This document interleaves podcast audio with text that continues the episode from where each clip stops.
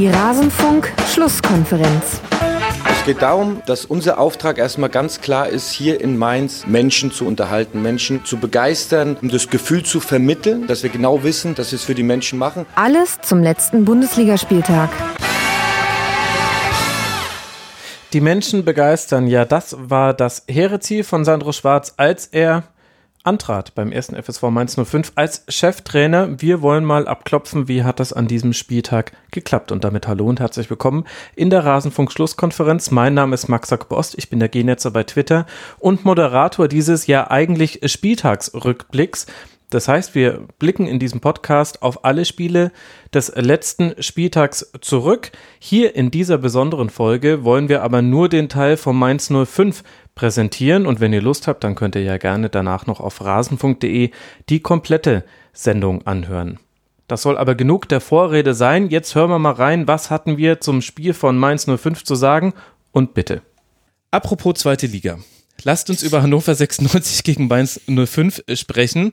Wobei, so ganz stimmt das ja nicht so ganz, denn kurz vor Saisonende bekommt Hannover nochmal eine Feel-Good-Story. Edgar Pripp kehrt nach 20 Monaten und zwei Kreuzbandrissen auf das Spielfeld zurück und noch mehr, um das zu steigern, gewinnt Hannover 96 sogar mal wieder ein Spiel und kommt damit in dieser Rückrunde auf sieben Punkte.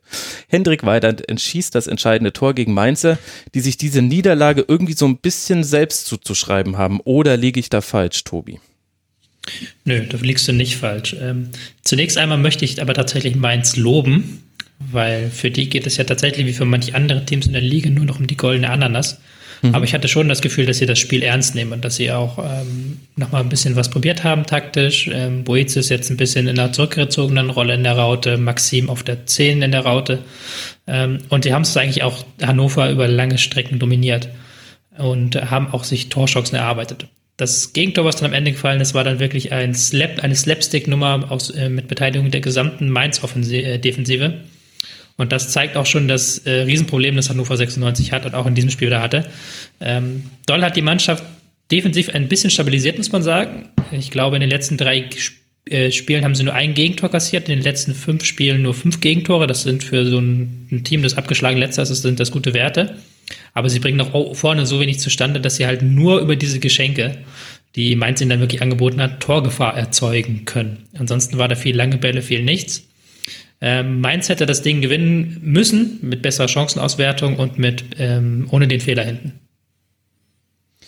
Benny, deckt sich das so mit deinen Eindrücken? Also Mainz also deutlich ich, überlegene Mannschaft.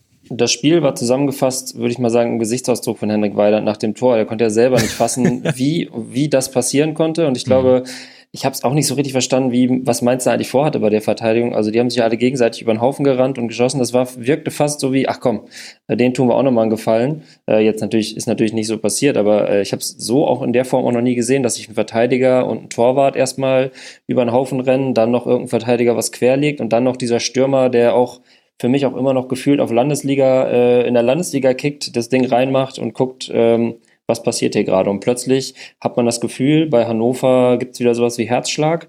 Also wenn man da die letzten Wochen sich angeguckt hat und die Statements der Verantwortlichen, da war ja wirklich, äh, das passte ja zur Stadt.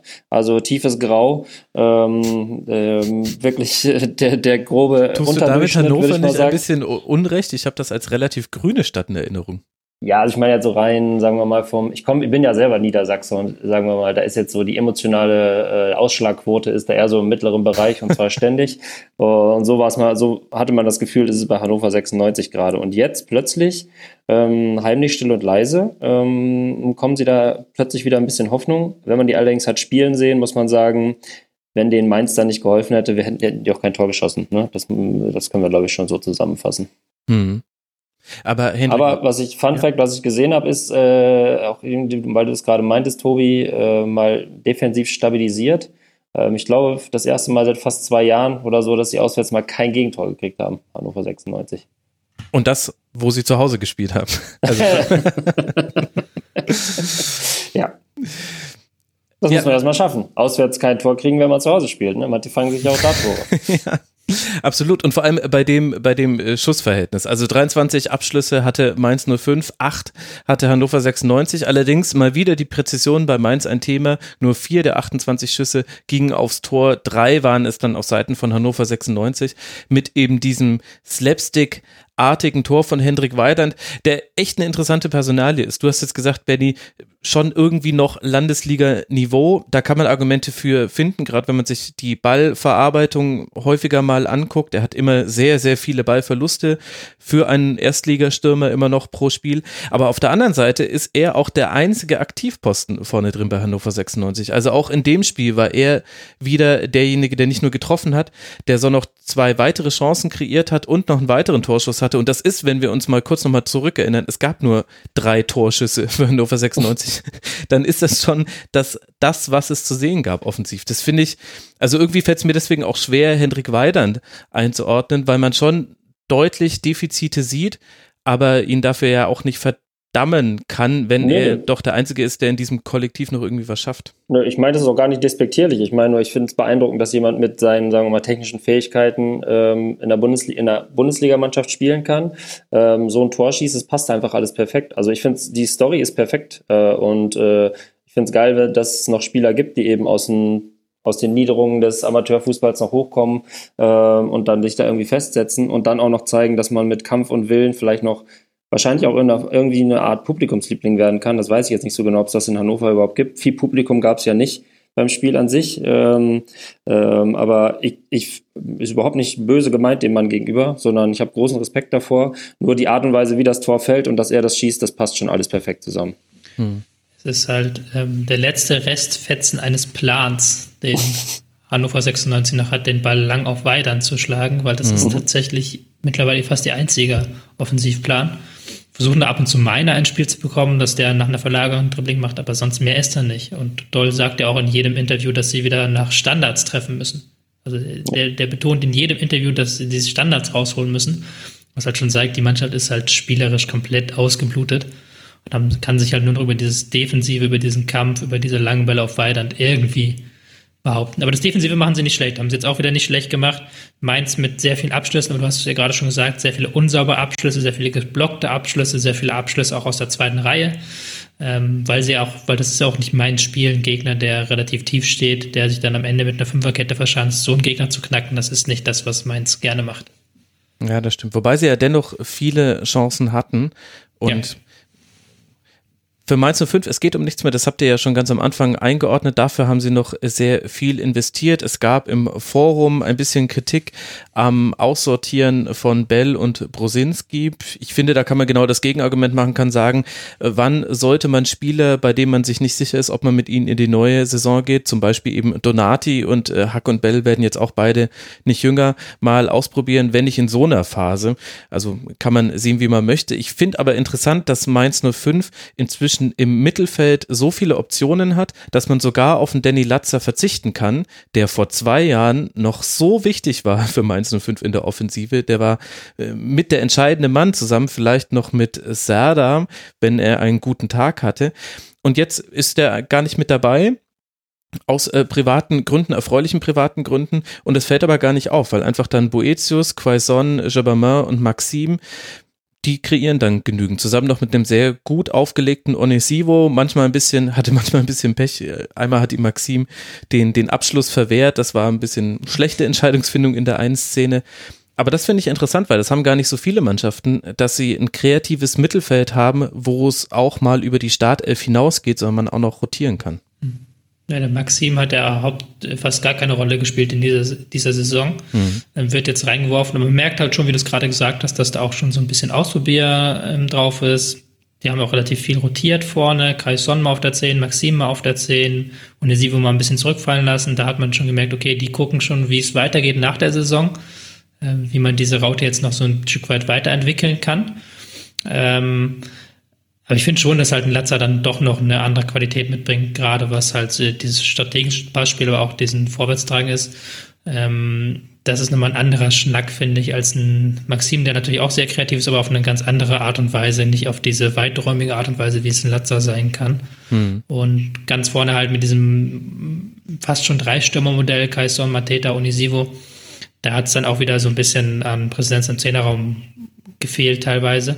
Also da, da merkt man schon, dass die Weichen zwar auf die neue Saison gestellt werden, aber dass die Mannschaft das trotzdem ernst nimmt, dass man da trotzdem einen Willen zur Weiterentwicklung spürt und dass die das nicht abschenken jetzt irgendwie und sagen, okay, jetzt machen wir einen ähm, verfrühten Sommerurlaub. Andererseits muss man nur bei Mainz auch sehen, das war vielleicht das einzige Spiel, wo sie nochmal probieren konnten, weil jetzt das Restprogramm mit mhm. äh, Leipzig, Frankfurt, Hoffenheim, für die geht es alle noch um irgendwas. Da kann es auch richtig übel enden dann zum Saisonausklang. Ich glaube, das war eben das eine Spiel, wo man sagt, komm, wir probieren mal, äh, was so möglich ist, wen wir da noch haben. Wir rotieren ein bisschen rum, weil dann geht es meiner Meinung nach für Mainz, weil es für die auch um nichts mehr geht, erstmal nur darum, sich nicht komplett die Hütte vollhauen zu lassen und von den drei, von den drei äh, ähm, Europa-Pokalclubs, ähm, die noch um alles kämpfen, ähm, irgendwie die Bude voll rammeln zu lassen. Ja, das stimmt. Wobei, ehrlich gesagt, wenn ich mir Mannschaften aussuchen kann, gegen die ich spielen möchte, wenn es um nichts mehr geht, dann wäre Mainz 05 ja, auf jeden keines Fall. davon. Weil, ne, meinst du nicht, weil die sich noch reinhängen? Ja, genau. Und weil die eben offensiv immer was, was äh, liefern können. Klar, defensiv hast du gegen Mainz zu 5 immer die Möglichkeit, ein Tor zu schießen. 52 Gegentreffer nach 31 Spieltagen sind dafür Beleg. Und es gab ja auch einige Klatschen, unter anderem ja zu Hause gegen Leverkusen, was ja so ein vergleichbarer Gegner zu Leipzig und Hoffenheim zum Beispiel sein könnte. Aber auf der anderen Seite kreieren die auch immer was. Und wenn ich mir angucke, wie Mainz 05 zum Beispiel in Dortmund gespielt hat, jetzt gar nicht so lange her und jetzt auch in vielen anderen Partien, glaube ich, da könnte, da könnte schon noch Stolperstein-Potenzial vorhanden sein. Ja, also ich glaube, für, für alle drei Mannschaften, die noch kommen gegen Mainz, ist es perfekt. Du hast einen Gegner, der mitspielt, der auch Bock hat mitzuspielen. Ähm, das macht natürlich auch ein Spiel attraktiver, als wenn du da jetzt irgendeine Truppe hast, die schon nach dem Abschlusstraining sich einen Kasten Pilz reinhaut und nur hinten reinstellt. Ne? Also ähm, das ist schon der bessere Gegner zum Ende der Saison, nur ich vermute, so ganz viel werden die nicht mehr holen. Mhm. Und Hannover 96, Tobi, können die noch, also sechs Punkte sind es, bei noch neun zu vergebenen Punkten. Die weiteren Gegner auswärts der FC Bayern, dann zu Hause Freiburg und dann in Düsseldorf. Benny lacht schon. Tobi, welche Emotionen möchtest du beisteuern?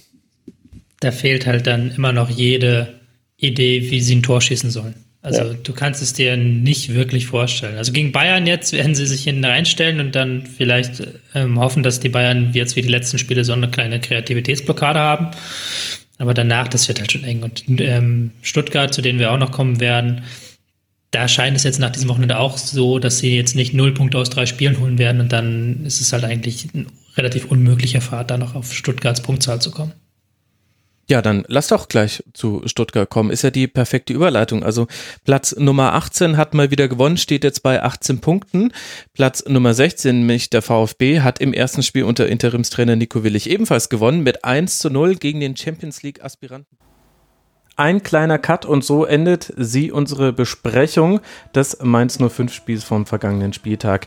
Ihr findet die komplette Spieltagsrückschau auf rasenfunk.de. Ihr findet dort auch viele andere Folgen zu zeitlosen Themen wie Doping im Fußball, aber auch den Blick auf internationale Top-Ligen. Ich bin der Genetzer bei Twitter. Freue mich wieder von euch zu hören. Hört mal beim Rasenfunk rein und ansonsten hören wir uns hier wieder nach dem nächsten Spieltag und dem nächsten Spiel der 05er. Bis dahin macht's gut. Ciao.